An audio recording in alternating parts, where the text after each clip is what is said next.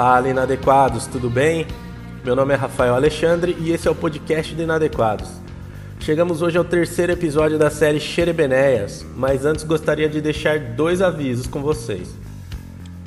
O primeiro é o clássico: nos sigam em nossas redes sociais. Nós temos muito conteúdos diariamente para vocês, então procurem lá inadequadosig ou inadequadosig, como você preferir. O segundo é sobre o nosso curso de teologia Vocação Inadequada. Se você gosta da nossa teologia, se você gosta da maneira que abordamos os assuntos, você precisa fazer esse curso. São 24 aulas, sendo 12 em vídeo e 12 em podcast, onde são abordados temas como plano original, panorama do Antigo Testamento, o Cristo, a Igreja, o que pensamos sobre cultura, política, diabo, céu e inferno manifestações espirituais, pecados e muito mais. Então não perca tempo, me chamem no direct ou pelo nosso grupo de WhatsApp que estarei passando todas as informações para vocês. Agora vamos então para a terceira parte do nosso papo sobre dons de línguas ou o dom de língua.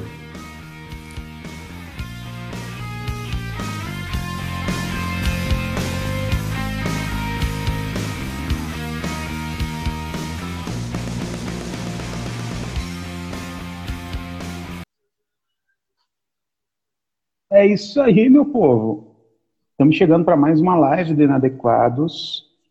Boa noite, seja muito bem-vindo, muito bem-vinda, muito bem-vinde.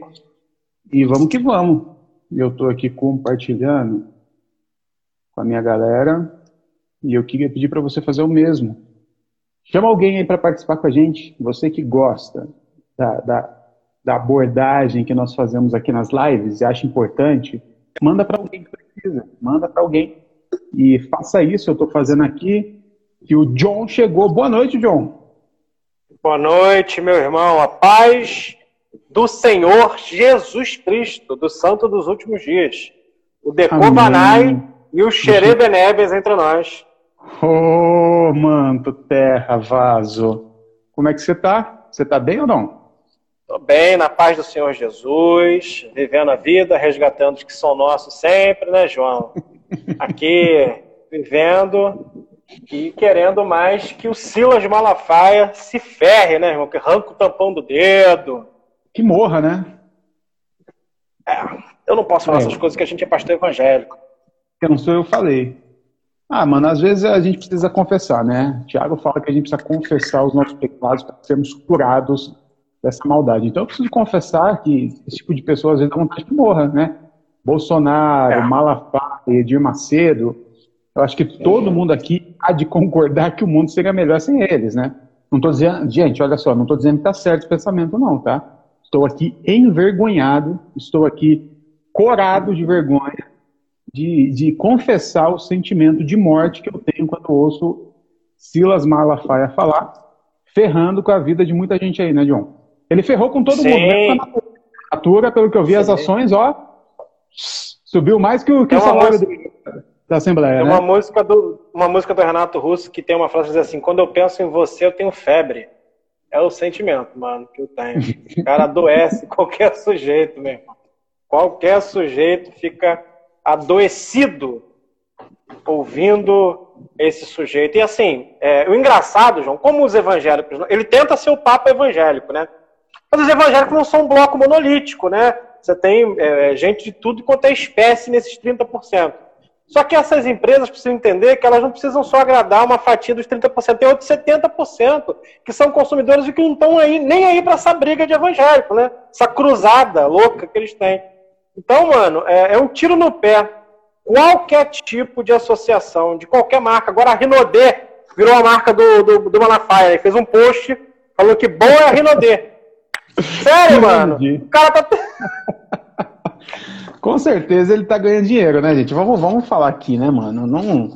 Só que é um tiro no são... pé associar a sua marca a esse homem perverso, maligno. Ele é o esqueleto do He-Man. Ele é o Munra do Thundercat, cara. É uma coisa horrível. Sim. Tiro no pé, viu, John? Porque o cara arrasta tanta gente, tanta gente, que por mais que não seja todo mundo, o tanto de gente que ouve ele, eu acho que é o suficiente. Então é foda, mano, é foda. No lance da natura aí, o que dá mais raiva, né? A gente está conversando, inclusive vamos nos posicionar amanhã aí com algumas algumas falas. John, o seu microfone, eu acho que ele está resvalando na sua camisa aí e está fazendo um, uma língua estranha aí que a gente não está entendendo. Chamar, então, surebá, surecaço. Então tira o microfone da camisa aí, deixa ele, deixa ele flutuando. Ah, mas aí não dá, João. Não, você, você, dá um jeito aí, você, você se vira. O que é, não dá é pra gente. O não, que não, não dá é pra. Não, não dá pra ficar sem ventilador. Pra isso. Não, não dá pra ficar sem ventilador, né? Ó, eu nem sei se é o ventilador, ventilador. Eu nem sei se é o ventilador. Mas eu tô eu achando acho... que é o microfone resvalando é, mas... aqui, ó. Não, é o ventilador que venta aqui, mas não... daqui, a pouco eu vou, daqui a pouco eu vou ligar. Não, Tira aí, vira aí, joga, joga pra cima, pô. Joga, o, o, o vento só não pode pegar direto. Pô, faz Quantos anos? Quantos anos você, é linha de frente aqui na pô, ah. eu tenho esse constrangimento ao vivo aqui de chamar sua atenção. Vai se ferrar tá... você e, e qualquer um. gente, é, compartilha essa bagaça aí com alguém, por favor. A gente não pede dízimo, a gente não pede que você boicote nada que você usa. Né? Pessoa boicotar... Só o Silas Malafaia. Boicote Silas. Sim, a gente não tem dinheiro para comprar é, Boticário sempre não, gente. Às vezes é Natura, é Avon, é, é Rinodê, certo? Então não boicota, não. Será que a gente não pede para boicotar nada, não pede nada para você, não pede dízimo, não pede primícia, não pede oferta alçada, não pede uma oferta de, de, de temor. Não, não, a gente só pede que você compartilhe e a gente não ganha nada com você compartilhando também. Essa é a verdade do mundo, né? Então, assim, compartilha só para que essas informações, tudo que a gente fala aqui, chegue a mais pessoas. Né? Se você está aqui, você acha bacana, você acha legal, você acha importante, compartilhe isso com alguém, então, pelo amor de Deus, né, John? Cara, a gente está ferrado por causa disso, porque a gente não pede nada, João. A gente tem que começar a pedir alguma coisa. O que, que, a gente pode alguma pedir, coisa... John? Pedir dinheiro tá manjado, né? E a gente fala tão mal que quem tá... pede começar a pedir dinheiro, vai ficar muito ruim para nós. Então Sim, a, gente a gente pode dar um pedir jeito. barras de ouro, que valem mais do que dinheiro. Ai, gente, que situação. Vou né? pagar nossas contas, né? A gente, tipo, manda o código de barra pra pessoa, a pessoa paga nossas contas, cara. Não quero então, nem dinheiro, dinheiro. Só quero conta. Aí, gostei, gostei dessa ideia. Minha internet, minha luz, minha água e meu gás. Pronto. Só isso? Não, isso não. Isso aí eu pago fácil. Eu quero que pague a Netflix, eu quero que pague a compra do mercado para eu poder tomar uma Mas você pede, você pede mal, cara. Você não recebe porque você pede mal, cara. Você pede já seu diz, próprio deleite. Já dizia Jesus Cristo. o Paulo, o Paulo Marcelo que deu a mesma ideia, falou: ó, pede, pede para pagar boleto, cobra estacionamento na garagem. É aí que está o problema. A garagem aqui do, de Mogi, ela fica dentro da periferia. A rua ali não tem. Ixi, você não está entendendo. ali, ali o bagulho pega, tio. Ali já. Você é louco, Paulão. Olha só. Não dá nem para parar o carro, né, João? O João deixa o carro dele em Mogi e vai a pé. Quando eu levo o carro, eu jogo em cima da calçada lá se tiver um espaço, porque lá é, mano, é periferia, tio. Lá não tem. Você é louco. Olha só, se você está chegando aqui, de repente você está chegando, não está nem sabendo o que está acontecendo, quem que é esse maluco aqui é inadequado, sejam muito bem-vindos Inadequados. Somos um movimento de é, uma leitura, digamos, contextualizada, contemporânea dos evangelhos, né? Temos uma crítica a essa forma fundamentalista, ortodoxa, conservadora de ler os evangelhos, então a gente faz essa live aqui, toda quinta-feira, pastor John e eu, para falar de algumas coisas, e hoje o assunto continua sendo Xerebene. John, você lembra o nome da live certinho? Não, é claro que não, né, João? Para pra você tem, pensar. Tem um dom, você não tem um dom nem da interpretação de. de, de... Porra, você sabe, você sabe de onde eu vim, onde eu vim, isso não tem, não, cara. Eu acho onde que é Xerebenéias. De, é, é Xerebenéias de Canta... Decovanaias. Decovanaias nébias. Boa! Xerebenéias decovanaias nébias. É exatamente isso. Que você que não tem o dom da interpretação, deixa eu te explicar o que, que isso significa. Xerebenéias decovanaias nébias. É assim, dom de língua é uma furada. Cai fora que você está passando vergonha. É isso que quer dizer o título da nossa live. Se você está assistindo esse e não assistiu a live da quinta-feira passada, ou você que está ouvindo o podcast e não ouviu o episódio anterior, eu não vou falar para você ir embora, né? Que que, que você vai fazer? Vai assistir, vai assistir, nem sei o que está passando na TV essas horas. Tiago Martins. Isso, vai assistir um vídeo do Doidetologia, vai fazer o curso dele, que é caríssimo, né? Não, fica aqui, mas saiba que nós trocamos duas horas de ideia na quinta-feira passada, falando já sobre esse assunto, dons e dom de língua. O que, que a gente fez na semana passada? A gente explicou, a gente mostrou de todas as formas possíveis que esse tal de dom de línguas, Sherebeneias, Decovanaias, Nebias, Pilsen, ele não tem uma base, ele não tem um chão. É, trazendo um exemplo bobo, toda árvore precisa ter um chão, né? Não tem árvore flutuando. Você não vê uma árvore passando assim. Ela tem Mas andando chão. tinha. A semana passada tinha árvore que andava.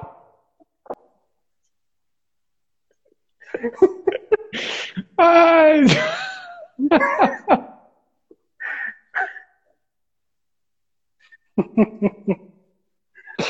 tinha árvore que andava. Barbárvore. Olha só. Bronzeamento, bronzeamento na oração e barbárvore. Cara, velho. Gente, olha só, não tem, não existe árvore que flutua. A árvore ela tem que começar, tem a sementinha, ela vai brotando, ela vai nascendo de um chão, né, de uma base, de uma raiz, e aí ela tem a árvore. O que, que a gente falou? Que esse dom de línguas, que 90% da igreja evangélica jura que existe, inclusive se você não tem ele, você não tem, é, não tem nem o Espírito Santo, isso não tem uma base. Não tem a mínima base, não tem base teológica, não tem base histórica, não tem, não tem base. Isso nasceu, isso brotou de repente. E a gente vai dar, a gente vai dar até data, dia e ano aqui, quando isso começou. Começou do nada, depois de 1900 anos de evangelho, esse negócio começa do nada. É como se eu inventasse agora aqui, falando, gente, olha só, Estou criando aqui que você precisa usar esse papel higiênico aqui. Estou com ele que o nariz está, acho que eu estou com corona. E, e, se você não tiver papel higiênico, e aí eu invento um negócio aqui agora, e a partir de agora esse negócio está inventado, e aí alguém vai falar assim, mas peraí, 2020 anos depois você está inventando um negócio agora e quer que funcione na igreja? Pois foi exatamente isso que aconteceu com esse tal dom de línguas. E a gente vai explicar como começou, o que, que aconteceu? É, por que, que então, do nada, ele virou esse fenômeno que está presente em 90% da igreja evangélica? Mas saiba que toda a base teológica nós já demos é, na, na, na, primeira live. E hoje a gente vai trazer mais um contexto histórico, lógico, falaremos um pouco sobre alguns textos e tal, mas a base teológica está no primeiro episódio. Certo, John? É isso mesmo? Tem, tem base, tem, tem fundamento, tem dom de língua, John. O que, que você tem para me dizer sobre dom de língua? Assim, se você, se eu sou um cara que estou chegando lá da puta que eu pariu, nunca vi isso, não sei nem o que é a fé, e eu falo assim, John, o que é esse negócio de dom de língua que estão falando? O que, que é isso aí? O que, que, você, que, você me diria? Bom, a Bíblia não tem muita conexão, não, tá, irmão? O dom de línguas ali relatado em Atos é que cada um se ouvia, é um fenômeno de audibilidade, no seu idioma materno. Então não tem a ver com nada que alguém falava, mas tem a ver como que as pessoas se ouviam, ok? Isso é o que está no texto. O Johnzinho está só reproduzindo aqui o que está no texto. Cada um daquelas pessoas, de muitas nações, se ouvia, né? todo mundo tinha uma língua em comum ao se ouvir fazendo uma, uma, uma, conexão, né, João? Para de fazer propaganda dessa merda. Para não, de emprestar sua mão para Satanás. Não você, não estou respondendo a moça aqui que perguntou. Porra, continua com sua rolê.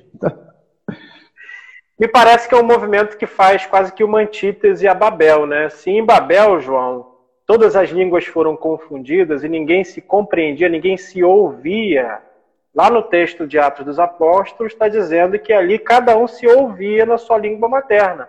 É uma reconstrução de, da comunhão de todos os povos, João. Porque seria, é, segundo a profecia de Joel, né, o Espírito viria e desceria sobre toda a carne. Né? Então ali é uma antítese né, é uma restauração daquilo que acontece lá em Babel, né, em primeiro lugar. Né? Isso está explicado um aonde, aonde fica aí detalhadamente, João? Fala para mim. Ah, eu, eu, adoro falar disso, João. Quando você me ah. chama, eu me sinto aquele pessoal da, da TechPix, sacou?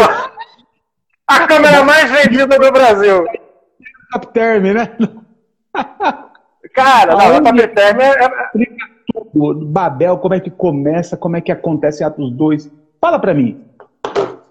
João, isso está no nosso curso de teologia, vocação inadequada, que você pode comprar no chamando inbox, tá? É o maior curso de teologia que você vai encontrar no melhor preço possível. E detalhe, quem adquiriu o nosso curso, vocação inadequada, agora, preço baixíssimo, tá? É um terço do valor do curso de Iago Martins. Olha só. E muito melhor, pelo amor de Deus, muito melhor. Você vai ter vídeo aula. Gideon, tem, tem, claro que tem. Olha só, o, o curso do Iago Martins, né, custa 600 e caralhada. Nosso curso, gente, é, é menos de um terço desse valor, ok? E você vai adquirir o curso e vai levar gratuitamente o nosso próximo curso, que é o corpo que sofre e goza. Ó, sexualidade sendo de fato explanada de uma maneira que você nunca viu na sua vida. Então, no curso Nunca... Vocação Adequada, você tem vídeo, você tem podcast, você tem os textos. Tá? E no curso Corpo que Sofre e Goza, você vai encontrar também um material escrito, um livro maravilhoso, com mais de 100 páginas, ok? Toda a bibliografia, tudo bonitinho. E você vai ter aulas ao vivo comigo, com a Priscila e com o Heleno. Vai ser, assim, uma parada bizarramente maneira. Então, no nosso curso está tudo lá, a gente explica tudo isso, João. Tudo isso está dito, não tem, não tem crise, é só você nos procurar em box, tanto eu como o João, ou a Ana. A Ana que devia estar aqui assistindo a live não está, Chanas, né? Ó, até o inimigo Aí, manifestou, viu? Ô, John, e se a pessoa agora é 20 e 23, se a pessoa nas próximas 24 horas, até as 20 e 23 do dia de amanhã, chamar a Ana, ou aqui no inbox do Inadequados mesmo, e, e adquirir o curso, quantos por cento de desconto você vai liberar para a vida dessa pessoa hoje? Então, a gente vai ter lá, né? O valor do curso seria R$ 309,90, os dois juntos. Ok? Seria isso. A gente já está fazendo o seguinte: está fazendo todo o curso, tanto Vocação Inadequado como o Corpo que Sofre e Goza, por 200 reais. Mas se procurar em box, tanto eu quanto o João, como a Ana, 5% de desconto, dizendo a palavra Xerebenéias, Decovanaias, Pilsen, que é a nossa. Você errou o finalzinho da, do, da interpretação. É Xerebenéias, Decovanaias, Nébias. Você Nébias, isso. Falar isso. É que eu não sou fluente, eu não sou fluente. é só, não é só língua materna, né? Não é língua materna. Ganha quanto? Eu não ouvi a porcentagem. Ganha a porcentagem? Não, não, não... 5% de desconto. 5% de desconto. Então, já saiu de R$ 309,90 para R$ reais e ainda a gente vai dar mais 5% de desconto, ok? No nosso curso de teologia. Então, assim, tá muito barato você vai ter um curso de teologia que vai te levar para uma teologia prática. Você não vai ficar quatro anos no seminário pagando dinheiro todo, todo mês para ser enrolado e firmar teologia, soteriologia, um monte de logia que você não entende merda nenhuma, não sabe nem para que serve. Então, Pagando salário faça o nosso para ganhar uns 90 Sim. mil dele lá, é o dinheiro que ele paga isso, viu, gente? Ele arrombado. É. então vamos lá, João. Vamos lá. Olha só, deixa eu falar mais uma vez só. Você que chegou depois, essa é a segunda parte, tá bom? A primeira parte foi semana passada. A primeira parte a gente deu uma base teológica e a gente mostrou como não existe base teológica para o Sherebenez Nebes Pilsen. Tá? Não existe. É um negócio que está flutuando, que nasceu do nada e a gente vai dar dia e hora que isso começou, tá bom? E agora a gente, hoje a gente vai trazer mais um contexto histórico é, para você saber como isso começou, enfim. E outra coisa importante, que a gente nessa, nesse primeiro momento, nessa primeira hora de live, a gente não consegue responder os comentários, né? Porque a gente está mais trazendo informação. Quando for 9 horas, a live cai, a gente volta para mais meia hora, 40 minutos, e aí você manda suas dúvidas, suas perguntas. John, a nível introdutório, historicamente falando, nas suas pesquisas acadêmicas profundas, qual é a, aonde foi, visto que nós temos aí 2020 anos de evangelho, né? 1700 anos de cristianismo organizado, quando que, qual é a primeira menção do, do, do, do Xerebenéias Nebias Pilsen que nós temos na história? É, o Xerebenéias Nebias Pilsen ele veio um pouco depois, né? O fenômeno acontece em primeiro lugar com uma mulher chamada Agnes Osman. Essa mulher é a primeira pessoa a falar em línguas estranhas. Ela era aluna, João, de uma instituição chamada Bethel Bible College. Essa escola que ficava em Topeka, no Kansas, né? Era fruto de um movimento chamado Movimento de Santidade, que havia naquele lugar, qual o, o seu pastor e professor né, se chamava Charles Behan, né? Esse cara famosíssimo, professor da escola Bethel Bible College, né? Ela começa no ano novo, João, virada do ano, champanhe, uísque água de coco, para mim tanto faz. Chama as pessoas e começa a pedir, né, que ela receba e seja batizada pelo Espírito Santo. O relato dessas pessoas dizem que a nossa amiga Agnes Osman, né, ficou, começou a falar num idioma que parecia o chinês. E ficou por três dias falando em chinês. Mas escrevendo kanjis chineses também. Então, esse fenômeno de línguas tem a ver, pela primeira vez, com uma didática de um idioma. De, um, de fato, algo que estava é, é, relacionado aos mesmos dons que a gente via lá em Atos dos Apóstolos. Como a igreja avançava da Ásia para a Europa e logo depois para a África, havia uma necessidade dessa questão das línguas, porque o povo estava avançando para outros lugares, diferente dos lugares onde eles estavam, para outros países, João. Então, falar em outras línguas era extremamente útil para comunicar a mensagem do evangelho que avançava da Ásia para a Europa. Então, essa mulher, Agnes, em 1901, no Ano Novo, é batizada né, com esse dom de falar a língua chinesa, que é o que disseram.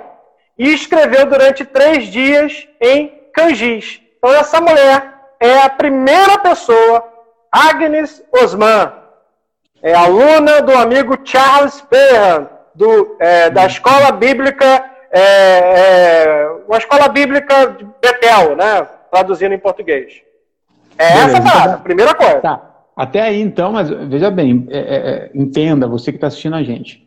Até aqui, nós estamos falando de um dom que está, tá, tá, tá bonitinho, até então está tudo certo, está coadunando com o que nós temos no Evangelho, que nós explicamos tudo na primeira live. Atos capítulo 2, 1 Coríntios capítulo 12, 13, 14, que fala do tal dom de línguas. E aí eu quero abrir um parênteses aqui, John, que eu acho, estava tentando lembrar aqui, que nós não falamos é, Marcos capítulo 16. Falamos na live passada? Falamos sim. Falamos? Falamos. pegar em serpente, botar, é, é, falar em outras línguas, a gente falou sim. Mas não falamos. Esse né, texto Marcos... foi acrescentado. Esse texto é um texto acrescentado. A gente vai falar agora. Que a gente, o que a gente não falou, tem coisa que é até chata falar que o pessoal fica maluco, né? Que por mais que a gente explicou tudo aquele texto, no fundo, no fundo, não precisava nem explicar, porque foi um texto acrescentado. É o conhecido final longo, né? Final alongado de Marcos 16, que Exatamente. não estava lá, né? ele apareceu. Não está nos manuscritos tudo... originais. Apareceu, surgiu. Exatamente. É igual o, o, o, o, Enfim, vamos lá. Então, se você quer saber mais sobre as questões teológicas, eu insisto que você assista a primeira live. Nosso curso. Tudo bem? Nosso curso. Nosso curso tem que Ou ouça o primeiro podcast. Aqui nós estamos num contexto histórico. Então, essa menina, como que é o nome dela? Agnes Osman. Agnes Osman. É, nós temos essas uhum. informações que falava em línguas, ela de alguma forma foi batizada. Eu acho que a gente precisa é, é, declarar aqui que nós, nisso aí a gente acredita, tá? Pode ter uma forçação de Barli, pode ter um negócio, é. uma, tudo bem. Mas isso aí tá tudo bem, porque é o que acontece na Bíblia, tá? Tem um, o John explicou aqui os motivos porque isso acontece, o avanço do Evangelho, a falta, não tinha Google Tradutor, não tinha dicionário Aurélio, não tinha Então, assim, era necessário que isso aconteça. E isso a gente está falando quanto? 1900 e quanto? 1901. É, mas vai dar merda. Vai, vai, dar, vai dar merda, João. Uma história para mim, João, vai. por favor. Porque o professor da Agnes Osman, João, ele era um cara, um, um cara mais é, levado aos empreendimentos, né? Hum, e em primeiro lugar, o que, que ele faz? Ah, o que, que ele faz? Ele começa a montar uma escola, né? Ele monta uma escola junto com seus colegas, né? É, também no Kansas, né? E começa a ensinar a falar em línguas. Então, o seu professor, Charles Perham, ele começa a criar é, uma escola que, de alguma forma, ensina os dons do, do Espírito. Eles meio que compraram a salvação e agora querem nos alugar? É mais ou menos isso. Compraram os dons, né? Foram no, na 25 de março dos dons, compraram os dons e agora estão lá ensinando. Ensinaram mais de 13 mil pessoas a orar em línguas. Nessa já xerebelébias cantarás, né? Já não, não é a língua, né, idioma, né, que era útil para o avanço do evangelho. Agora, meu irmão, é aquele xerebenébias cantarás, a alfabetização em línguas estranhas. Isso acontece, cara, em, até 1906. Até 1906, já, umas 13 mil pessoas é, começaram a falar em línguas, né, na rua Bonnie Bra, 214 hum. 16, na cidade de Los Angeles, né, Califórnia. E esse movimento, que eu vou agora te dar, deixa, eu sou igual o Dedé do, do, do, dos Trapalhões, agora eu vou levantar a bola para você. Esse contexto, em 1909, a missão Los Angeles Azusa Street, já ouviu falar, né? Los, vou falar de novo. Los Angeles Azusa Street, né? Sob a batuta do nosso amigo Jay Seymour, William J. Seymour, né? É, e com a ajuda da Lucy Farrell, que aprendeu lá em 1906, lembra da turma dos 13 mil? A primeira Sim. turma lá? Então. Ela aprendeu, a, a Lucy Farrell, né? E levou para a igreja do Seymour. E aí, João, é contigo, Chanás, Charabás. Neves Pilsen. Gente, vocês estão entendendo aqui o que está acontecendo? Ó, tem que pegar, tem que pegar o, o ritmo, a, a, a ordem cronológica bonitinho, você entender como é que isso nasceu. Começa um zum, zum, zum em 1901 com uma moça falando mandarim. Aparentemente isso desperta na igreja, na igreja, né? Em algumas pessoas, inclusive nesse senhor aí que era dono dessa, dessa escola, é, essa ideia, tipo assim, é mesmo. E esse dom de língua aí? Que, pô, dom de língua, né? Ninguém mais tinha falado disso. Sabe por quê, gente? 1901. De 1901 para trás, você não encontra ninguém falando sobre isso os, os pais da igreja, né? Agostinho, Armínio, Calvino, é, é, Lutero, é, qualquer um que você pensar, Santo Agostinho, Tomás de Aquino, você não vai encontrar em lugar nenhum essas ideias de dom de língua. Você não encontra, simplesmente desapareceu. Por que, que desapareceu? Porque todo mundo entendia que o fenômeno de Atos 2, que também foi citado em, em 1 Coríntios, foi algo que aconteceu naquela época, era necessário que aquilo acontecesse, tudo certinho. Não tinha, não tinha essa discussão. Tava, quando Agostinho pensava dom de língua, ele sabia exatamente o que tinha acontecido, não era nébias, não era xerebas, não era nada disso. De repente, em 1901, essa moça que aconteceu alguma coisa extraordinário, né? É, despertou então esse, essa discussão de novo. Opa, é mesmo, e a língua? Aí vem o cara e começa a industrializar o dom de línguas, né? começa a ensinar uma caralhada de gente. 1906, lá em Los Angeles, é, chamam essa tal de, de Luz Ferror, né, que já tinha sido, entre aspas, batizada na língua que na verdade ela tinha aprendido a língua com o dono da escola. Como é o nome do senhor aí, João, que eu esqueci? Charles Parham. Charles, não é, Charles Parham. Não é o Charles Spurgeon, tá, gente? Cuidado, ah, por favor. Charles Parham. Ela falou que a língua nasceu com Charles Spurgeon. Os presbiterianos vão, vão tudo morrer, vai tudo... Não faz isso não, tá? Charles Parham. Esse cara ensinou a Luz Ferro a falar línguas. A Luz Ferro desembarca, inclusive, essa galera de Los Angeles, eles levantam uma oferta missionária, porque esse cara aí, o tal do William Senior, ele estava orando sete horas por dia. Olha só, é tipo um cabo da ciolo. Ele estava sete horas por dia orando, pedindo para Deus que ele recebesse plenitude divina. Ele nem sabia o que ele queria. Ele queria a plenitude divina. Sete horas orando. A galera, acho que ficou né, entusiasmada, animada, ou pelo menos comovida com a situação, levantaram uma oferta missionária, trouxeram a luz ferro, aí ela chega lá e começa a falar em língua, começa a orar com, com, com o William, ele começa a falar em língua, aí to, e aí nós já estamos nesse ambiente em Los Angeles. Três anos depois, essa galera vai para a Rua Azusa, Rua Azusa, que você conhece muito bem, o movimento da Rua Azusa, 1909, onde tem aquele espetáculo maravilhoso, onde todo mundo começa a falar em língua. Tinha uma menina lá que começou a tocar piano e diziam que ela não sabia tocar piano, ela estava tocando piano. E ficou três dias a galera dentro de casa falando nessas línguas. O pessoal do bairro aglomerou, veio a cidade toda e ali nasce o que nós conhecemos hoje como movimento, a teologia pentecostal.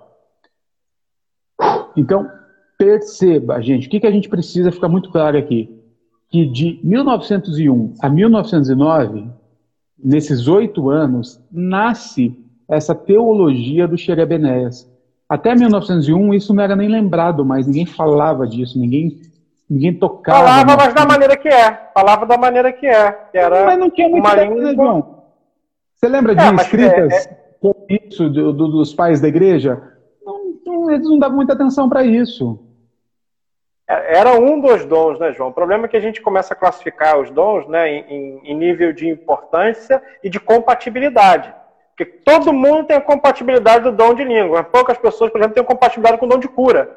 É meio que um, um X-Men repetido, né? É ruim, né? Todo mundo tem o mesmo poder. Todo, todo mundo é Wolverine, imagina? Todo mundo é Wolverine. É uma merda X-Men, pô.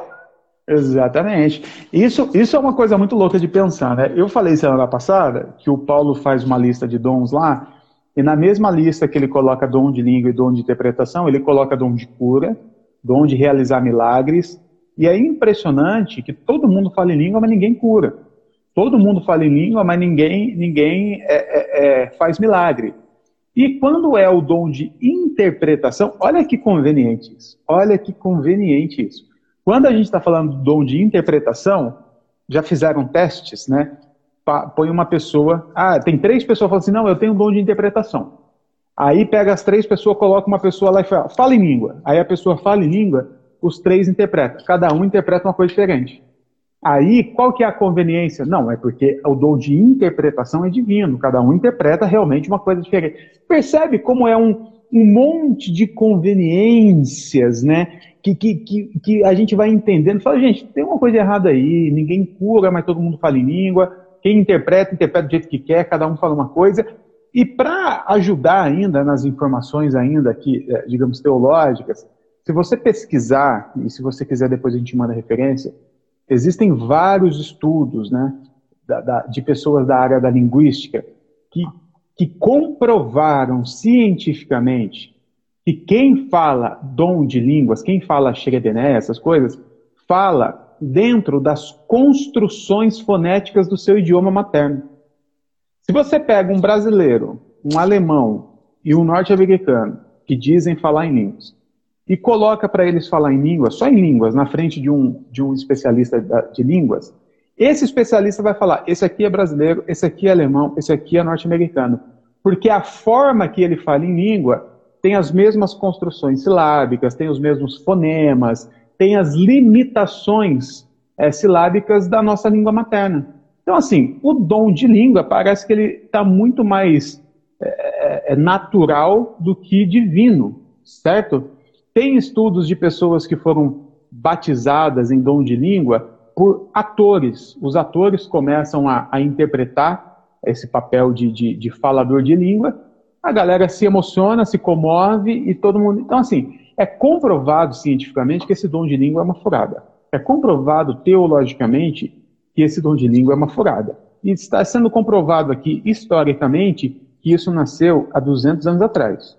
Então, assim, eu não sei o que, que temos mais para dizer aqui para explicar para você que esse Xerebenéas é uma furada, é uma expressão da alma das pessoas. Algumas estão sendo enganadas, outras estão sendo é, é, levadas por um momento, outras estão fazendo de má fé para exercer controle sobre o povo, mas que isso não é divino, não é divino, né, João? Não é divino. É 120 anos, João, de história, muito pouca história, dentro do, da complexidade que o Evangelho, um Evangelho de dois mil anos, né? Uma história de judeus de cinco, mais de 5 mil anos. Então, é, não dá para a gente é, tentar é, trazer alguma importância. Teologicamente falando, aí falando das ciências da religião, é um fenômeno completamente vazio, sem construção nenhuma anterior a esse momento, que não há registro histórico. É, tem um valor de catarse, tem um valor provavelmente de botar um solte suas feras para fora, mas não tem valor nenhum para a construção do processo litúrgico da igreja, não tem valor nenhuma na estrutura, né? que deveria ser de acolhimento, de ensino, de amor, de abraço. Então é um, é um lugar é, em que esse dom se colocou, um lugar de primazia dentro das estruturas pentecostais e neopentecostais, mas é, da mesma forma é inútil, não tem utilidade nenhuma. Até porque, quando a gente fala que o próprio Espírito habita em nós, né? E aí Deus ele, ele no, nos diz isso desde Joel, Jesus, Jesus ele repete a fala, se a gente tem o próprio Deus em nós, habitando em nós, para nos discernir é, o juízo, as leis, o amor, como que a gente precisa de alguém que interprete? Como que a gente precisa de alguém que fale em alguma língua? O próprio Deus habitando em nós. Então, não faz o mínimo de sentido, teologicamente falando, se eu for construir filosoficamente, por exemplo, um argumento a partir. Não dá, é um argumento inválido, não funciona, ele não tem nenhum tipo de é, aplicação mediante a narrativa dos evangelhos que nos dá o Espírito habitando em nós. Lá na palavrinha grega oikos, habitar numa casa. O próprio Espírito habitando em nós, não precisamos nem de um intermediário e nem de alguém que fale numa outra língua. Né? Agora, dentro do contexto que a gente está falando aqui, essa primeira mulher em 1901 provavelmente pode ter sido algo legítimo, só que depois começou a ser enlatado e comercializado como tudo que a igreja produz. Tudo, tudo que a igreja produz é enlatado e comercializado. E eles não dão nem trabalho de pesquisar, de criar um ambiente. Não, é, é para vender e para cativar a massa, entendeu, João? Sempre com o intuito, nunca com o intuito de acolher, nunca com o intuito de receber, de amparar, mas de hierarquizar. A gente estava conversando antes, João, que é um grande problema, é que é, essas igrejas, eu fiz uma crítica às igrejas pentecostais, o Henrique Vieira fez a mesma crítica hoje, vai lá no post dele torrar o saco dele também, bando de chato. É, fiz uma crítica dizendo que é um ambiente de hierarquização. Ah, mas descompacta o poder, dá o poder na mão do pobre, a mulher pode falar. Bom, a mulher é subalternizada. Ela pode falar, né? mas o homem é a cabeça, né? não é cauda. Então, tem, tem uma hierarquização, né? a, a, as conquistas, né, eles vão galgando como se fosse plano de carreira, né? Aí começa lá embaixo, você viveu isso, você começa lá embaixo, vai tentando galgar, vai crescendo na santidade até você chegar a determinado lugar. Então descompacta o poder para o pobre, para o preto, para a mulher, mas hierarquiza da mesma forma que o capitalismo faz. Aí não funciona de nada, né? Assim, João, a gente pode dizer, por exemplo, que dentro do campo reformado, a gente está com um monte de gente mala hoje. Mas se você for pegar a história da Igreja Reformada, ela cria faculdades, ela cria hospitais, ela trabalha efetivamente dentro de uma cidade, construindo ambientes sociais e de acolhimento. Então a gente tem uma história para contar. A partir desse momento aqui, em 1900, não vou nem classificar 1901, em 1909, com o movimento SEM, se cria um movimento que na década de 60 já estava vendendo Jesus na televisão. Exatamente. Que o nosso amigo Roberto McAllister, né, fundador da Igreja de Nova Vida, já estava na rádio de Copacabana e já estava na televisão vendendo o Evangelho. Então não dá para defender, de maneira nenhuma, um movimento que não tem lastro histórico, um movimento que não tem lastro de construir nada de bom na história, não dá para defender. Não vou defender. Para mim é uma grande porcaria, enlatada, empacotada, falsificada e para comércio. Ah, mas tem igreja boa? Deve ter, obviamente que tem. Tem gente boa, tem gente boa no satanismo, tem gente boa ateu, tem gente boa em tudo quanto é lugar. O que eu estou dizendo é que a construção da massa, no macro, no grande, nos grandes grupos, nas Assembleias de Deus de Madureira, de não sei o que lá, é porcaria.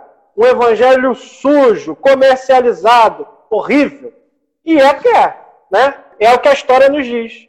Desde 1909, esse grupo não produz nada para a sociedade, só para os seus. Inclusive, quando dão cesta básica, João, em comunidade, agora é relato que eu ouvi e vi durante muito tempo, porque eu fui pastor em comunidade. Eles só dão para os seus. Então é para fidelizar ou, o cliente. São como isca, né? Esses dias. Sim, é para fidelizar o cliente. Esses dias não, eu recebo constantemente, porque a garagem aqui, como eu disse, já tá, nós estamos dentro de uma comunidade. Nessa época de pandemia, a gente fez algo que não é muito do nosso feitio fazer, que é distribuir cesta básica. Atendemos mais de mil famílias distribuindo cesta básica, por causa da pandemia da quarentena. O que eu recebi de pessoas dizendo assim, pô, vocês aí são diferentes porque vocês deram cesta e nem convidaram a gente para ir para o culto. Porque o pastor aqui da minha rua só dá cesta depois do culto. Você tem que ir no culto, assiste o culto, aí recebe a cesta no final. Então, é disso que o John está falando. John, eu queria tentar rastrear aqui contigo. É, você estava falando né, de, da, dos primórdios disso. E aí, eu acho muito legal a gente falar de onde pode ter vindo né, essa ideia do Xerebenéias, dessa cartaz, do rodopiar, daquela coisa toda. E aí a gente vai entrar em campos que os pentecostais vão ficar muito chateados com a gente, me perdoe, mas é verdade, que a origem da expressão litúrgica desses caras está justamente nas religiões que eles mais demonizam e criticam. Vale lembrar que a Rua Azusa ela foi um fenômeno social do povo negro, do povo preto. O William, o William, ele era filho de ex-escravos. Então, assim, nós estamos falando dos escravos, nós estamos falando do povo africano, nós estamos falando de uma cultura africana, estamos falando das religiões africanas, ok? Então, esse povo que conhecia a liturgia das religiões de matriz africana, que tem todo o nosso respeito, eles de repente estão nos Estados Unidos dentro de outra religião. E eles começam a reproduzir as expressões que eles conheciam da cultura de, de matriz africana. Certo? Então você pode perceber muito fácil que um culto daquele mais fervoroso pentecostal, ele é muito parecido à estrutura, à liturgia, os movimentos são muito parecidos com uma, uma, um culto num terreiro. São muitos parecidos.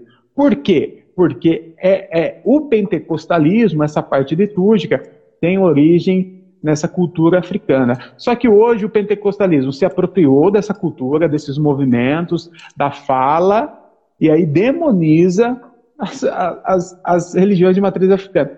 É uma coisa, é uma coisa maluca, é uma coisa bizarra, é uma coisa criminosa.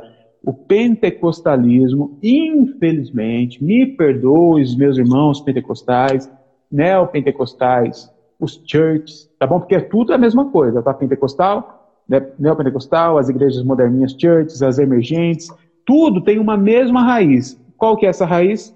Rua Azusa. Eu diria que 90% das igrejas evangélicas, elas são oriundas da rua Azusa de alguma forma. E é por isso que esse dom de línguas, ele pegou tanto, porque é algo que, que dialoga mais com a nossa cultura latino-americana. Né? A coisa da expressão, a coisa do sangue quente, a igreja presbiteriana que trazia aquela coisa mais centrada, que trazia a coisa mais da, da do pensamento, não pegou tanto. Aí vem o enlatado dos Estados Unidos, bomba, e hoje a gente tem Universal, a gente tem R.R. Soares, Edir Macedo, Agenor Duque, Valdemiro Santiago, esses mais moderninhos, Luciano Subirá, esse idiota que tá falando merda uma atrás da outra no Instagram, que eu esqueci o nome dele, um rapazinho, deve ter 22 anos aí, um bosta, um que só fala merda. Como que é o nome dele, gente? Me ajuda não, aí. Não, Vitor Azevedo não, né?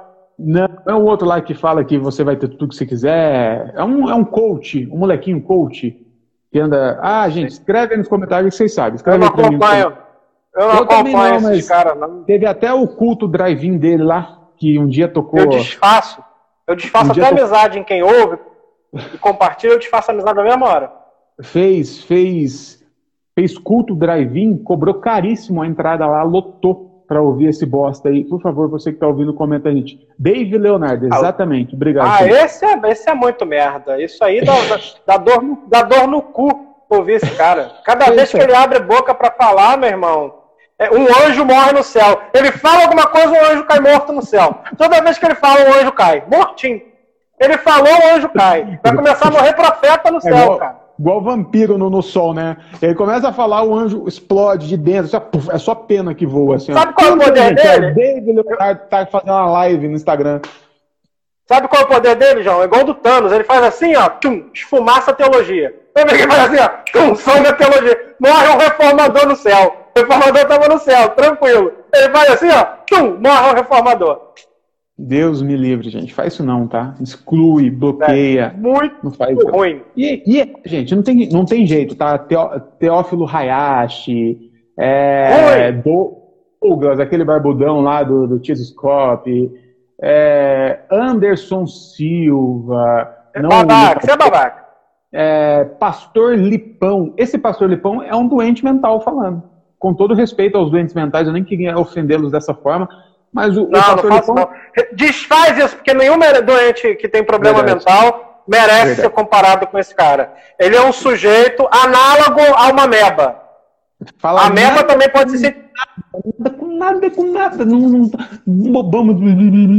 Parece o, o apóstolo Rina, lá no, nos anos 80, que falava igual uma meba e hoje tem uma igreja enorme que está destruindo vidas. Então, assim, gente, a gente está aqui comprando briga com geral, né? É isso, não tem o que fazer, tá? Não tem que fazer. Nós estamos dentro de uma cultura evangélica pentecostal. Os irmãos batistas, os irmãos presbiterianos, que temos muitas críticas também, por causa do engessamento teológico, pelo menos eles têm uma história, eles, eles construíram algo junto, né? Construíram muita coisa ruim junto, né? Foi, foi construindo duas, dois muros, né? Um bom e um ruim assim. E os irmãos pentecostal chegou, destruiu tudo, uma merda, uma bosta. E aí a gente pode. Porque quando o cara um fala para mim, o cara fala para mim, João, por exemplo, é, eu vou ouvir Franklin Ferreira ou eu vou ouvir, sei lá, é, Abílio Santana. Cara, o que o Franklin Ferreira fala tem coerência. A sua ideologia é nefasta, ele é nefasto, ele é horrível, ele é um homem perverso ele usa os argumentos dele para poder conduzir você a uma ideologia perversa, uma, uma ideologia econômica, um olhar para o mundo de uma forma em que Jesus ele não veio alcançar os pobres, os pobres que se dão. Mas teologicamente, não há o que se reparar quando ele fala da história da igreja, ele está fazendo uma narrativa sobre a história da igreja mesmo. Tá? Ele está falando sobre a reforma, está falando sobre a reforma. Pode esconder as mulheres da reforma? Pode. A gente até pode fazer uma live um dia, talvez com uma, uma feminista falando sobre as mulheres da reforma. Né? Mas pode esconder. Mas ele não está falando nenhuma zoeira. Tá? A ideologia dele é uma merda, é, é uma porcaria. Cara, os pentecostais não têm o que narrar. E eles são fruto dos reformados, né, cara? Os reformados começaram a falar tão difícil que o povo não aguentava mais. Precisava de alguém que se comunicasse na sua língua. Precisava dessa catarse que tivesse a ver com a sua é, é, é, é raiz, com a sua ancestralidade. Mas, porra, é muito ruim. Aí, é, criticaram inadequado, fizeram live para falar mal do inadequado, enfim, por uma série de motivos. E um dos motivos é porque a gente, quando vai falar sobre os pentecostais, a gente não tem carinho a gente recebe essas pessoas que vêm das igrejas de vocês o tempo todo. A gente não está há pouco tempo recebendo essas pessoas, não. A gente não está há pouco tempo recebendo é, é, é, pessoas que foram estupradas, pessoas que foram que viveram em cárcere privado. Então a gente está colhendo fruto do lixo de igreja que vocês produziram, da porcaria de comunhão que vocês chamam de comunhão, mas se parece com a Assembleia de Satanás. Então, cara, a gente está recebendo essas pessoas. Você entendeu? A gente não está aqui falando que é uma porcaria porque a gente tem raivinha, não. Não tem raiva de nada. Fazer o quê? É uma expressão. Uma expressão e uma hermenêutica que eles fizeram do Evangelho. O que a gente está falando é quando a gente vê as pessoas destruídas, a gente fica assim. A gente fica sem palavra. Como eu fiquei sentado de meia-noite às 5 horas da manhã, 5 horas da manhã, quando uma menina da igreja Bola de Neve me relatou um estupro coletivo. Fiquei olhando para a TV desligada, de meia-noite às 5 da manhã. É essa porcaria que vocês estão produzindo, porque sai dessa teologia. Ah, mas tem muita igreja boa. Tem, tem muita igreja boa. Tem gente que gosta de Giló. Tem um monte de igreja boa. Não, igreja mas que a gente está falando aqui. Não, não. Igreja boa. Não existe igreja pentecostal boa, tá bom? Não existe. Existem pessoas boas dentro da igreja pentecostal. Existem trabalhos bons que a igreja pentecostal faz. Né? Lógico, tem igreja pentecostal que, que ajuda, que tem uma escolinha de futebol para criança. Ótimo, o trabalho deles é ótimo, maravilha. A igreja, a estrutura é uma porcaria, você tá entendendo? Tem, tem, todo mundo faz coisa boa. O, o, o Hitler fez muita coisa boa. Fez muita coisa boa, Hitler. Tem coisa boa que ele fez lá. Mussolini tem, fez coisa boa também. Todo mundo faz coisa boa em algum momento da vida. Não significa que todo o restante é, pode ser justificado, que é isso que a gente ouve muito, né, John? Pô, não fala assim da Assembleia, não. Eles dão 10 mil reais por mês para a casa da, da mãe Joana lá. Pra... Ah, beleza, tá. E os outros um milhão, eles fazem o quê? Eles, eles não, e o discurso montam... do Emicida, o discurso do Emicida foi até é, legal, porque é, ele está falando de fora, né? Ele está falando de alguém que não comunga, comunga de uma igreja, João. Então o olhar que ele tem é um olhar muito bom. Sabe quando Jesus diz assim, se seus olhos forem bons, todo o seu corpo será luz. Então o olhar que ele tem é muito bom. Mas é um olhar de fora. Ele é grupo de controle, ele não é a pessoa para falar.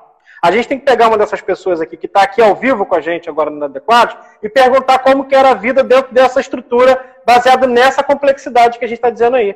Porque o que o BMC está falando é que o ah, mas o cara botou o dente, o cara arrumou um emprego, o cara só que se torna machista e quer bater na mulher, se torna homofóbico, expulsa o filho de casa.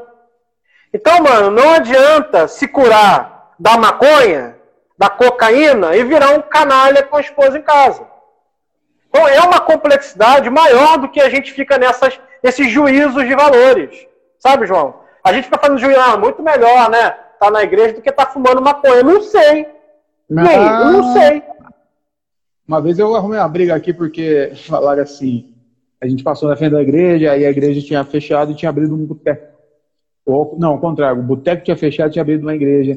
E falou assim: ah, graças a Deus abriu uma igreja. Eu falei: não, eu prefiro um milhão de vezes um boteco. Porque o boteco, primeiro, o boteco não está atraindo ninguém para botequice, né? O boteco está lá.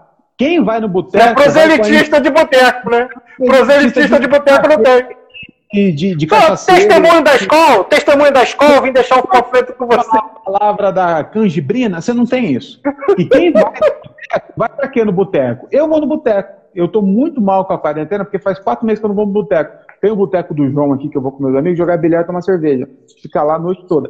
E, e o boteco, quem vai no boteco vai para jogar bilhar tomar cerveja, tomar pinga, sair bêbado. É isso que você faz no boteco. Ninguém vai no boteco e sai de lá enganado. Ninguém vai no boteco tomar pinga e toma remédio fala, e aí volta para casa cheio de remédio e fala, gente, Agora, na igreja, você vai na igreja pentecostal, na igreja neopentecostal principalmente, você vai buscar um conforto e é roubado, você é usurpado, você é destruído. Então, eu prefiro o boteco do que uma dessas igrejas, porque o boteco não engana, o boteco é aquilo mesmo. Eu queria mostrar esse livro aqui, Fé e Crime. Não é muito conhecido porque é do Wagner. O Wagner é um amigo meu aqui de Poá, de Ferraz, uma cidade vizinha, e ele fez a tese de, de doutorado dele Aqui, não sei se você consegue ler o subtítulo aí, ó. Evangélicos e PCC nas periferias de São Paulo. Ele faz uma tese aqui entendendo essa relação de como os evangélicos, de alguma forma, ajudam o crescimento do PCC e vice-versa. Então, esse materialzinho aqui, eu nem sei se tem como vocês encontrarem. É, se você procurar esse cara aqui, o Wagner Aparecido Marques, no meu Facebook, você vai encontrar, talvez você consiga esse livro dele, mas é muito interessante. Ele faz essa análise da relação. E no Rio, né, mano? Complexo de Israel é. agora. O cara juntou favela e montou o Complexo de Israel. Você acha que vem aonde? Da onde que vem, meu querido? Você acha que é um, um reverendo presbiteriano que deu arcabouço teológico para esse sujeito montar o Complexo de Israel nas favelas do Rio de Janeiro? Você acha que foi uma igreja reformada? Foi um menonita? Foi um congregação. Você acha que foi eles, cara? Ou foi o xaraba súbia dessa igreja, Labanais, dessa igreja que parece que tá jogando ó, que é conquistadora, né? Segura, segura, o ódio aí que eu vi agora aqui, que é 9 e 1. Daqui um minuto vai cair a live, então calma. ah, não, mano, é só hora e seis que a gente começou. Era seis? Era. Tá olho mesmo aí. Ó. Dois? Chamaço, seis, eu acho charabaço que você Durianga canta. A gente estava no telefone, charabaço, fricaço. Dois. Eu acho que a gente. Enfim, ó. É, eu estou um pouco chateado porque eu estou com a impressão que, de alguma forma, a gente está elogiando a Igreja Reformada e eu jamais ficaria em paz comigo mesmo se eu sair dessa live aqui com a impressão que eu estou elogiando Franco Ferreira, Augusto Nicodemos e Iago Martins. Então, Não. daqui a pouco volta só para falar mal deles. Tudo bem?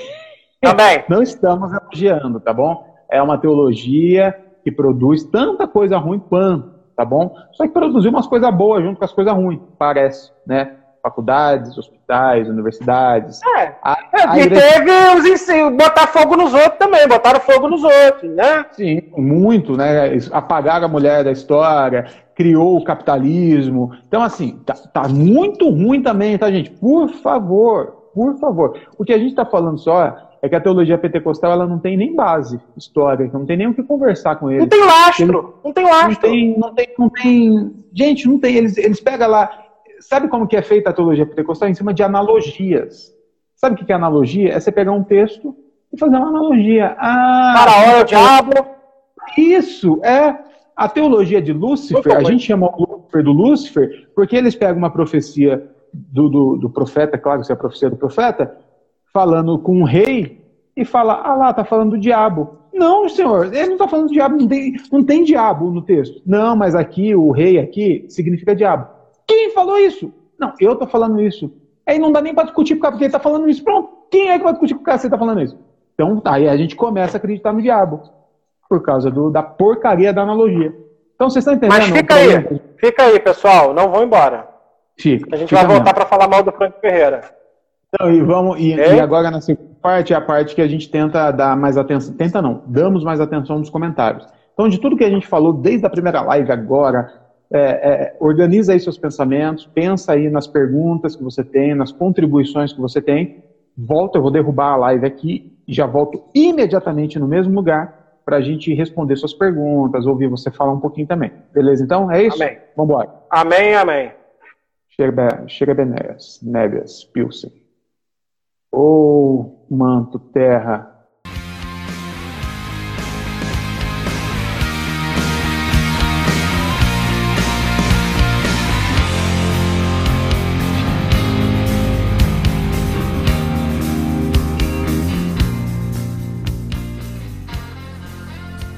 Na verdade, não precisa ficar aí não. Pode dar uma volta, fazer outra coisa, pois a próxima parte e última parte vem só na semana que vem. Se você nos ouviu até aqui, muito obrigado. Não esqueça de divulgar nosso conteúdo para que alcance mais pessoas. Semana que vem a gente volta. Um abraço.